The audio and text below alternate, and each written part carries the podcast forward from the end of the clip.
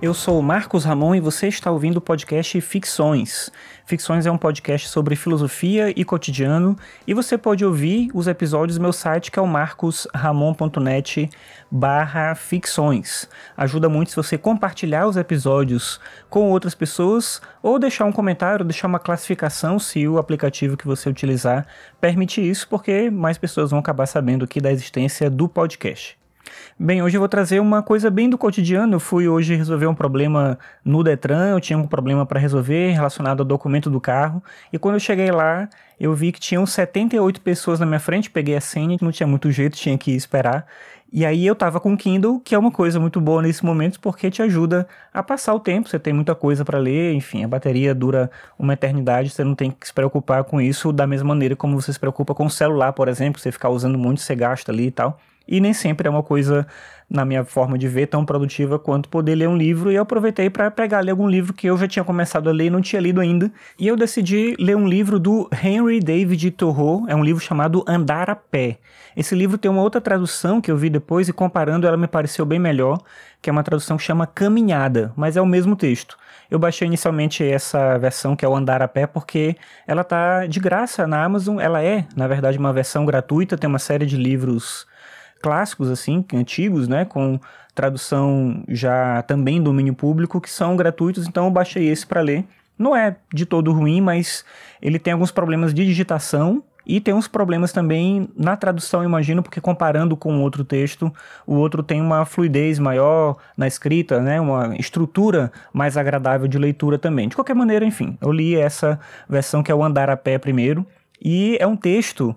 O Thoreau ele é famoso por dois livros, primeiro falando, que são Walden e um que chama A Desobediência Civil. É um autor norte-americano do século XIX e ele tem uma perspectiva muito pontual de fazer uma defesa da vida integrada com a natureza em contraste com a vida na, no meio urbano, na cidade, ou nessa ideia de uma civilização é, técnica. Então ele é bem contrário a esse desenvolvimento que ele via na época dele, e ele faz uma defesa justamente dessa condição do homem em conjunto com a natureza. Isso é muito claro no Walden, mas no andar a pé também, só que no andar a pé, né, ou caminhada, dependendo da tradução que você pegar, ele fala especificamente sobre andar. E era curioso que eu estava sentado num lugar parado, esperando o tempo passar, lendo um livro que fala de estar na natureza e de andar pela floresta e de ver o mundo e de não ficar preso em determinados lugares. E enquanto isso, eu estava lá preso, ouvindo barulhinho né, da senha passando, as pessoas lá reclamando das coisas que estavam acontecendo, enfim.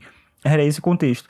Mas é como ele diz no livro, o andar de que ele fala não tem a ver com exercício, não tem a ver com um remédio para a saúde, mas tem a ver muito mais com a aventura de viver o próprio dia, com a aventura de você entender a vida como um processo de caminhar, um processo de estar em movimento.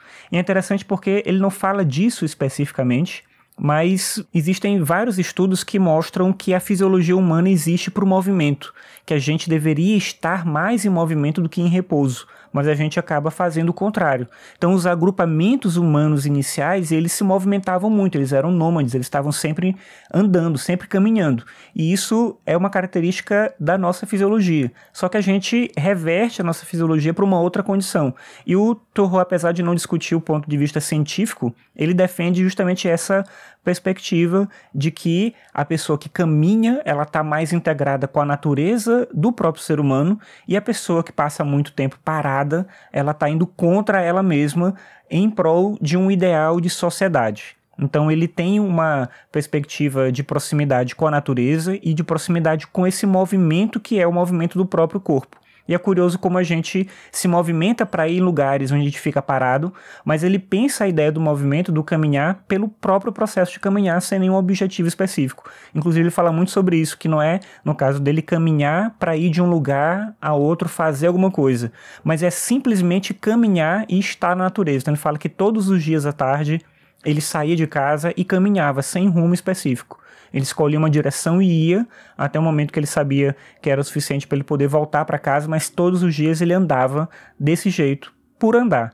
Claro que a perspectiva dele talvez pareça muito exagerada para muita gente hoje em dia. Ele defende, por exemplo, que tudo que é selvagem e livre é bom e tudo que, de maneira contrária, está moldado pela sociedade é ruim, está contaminado de um jeito ruim.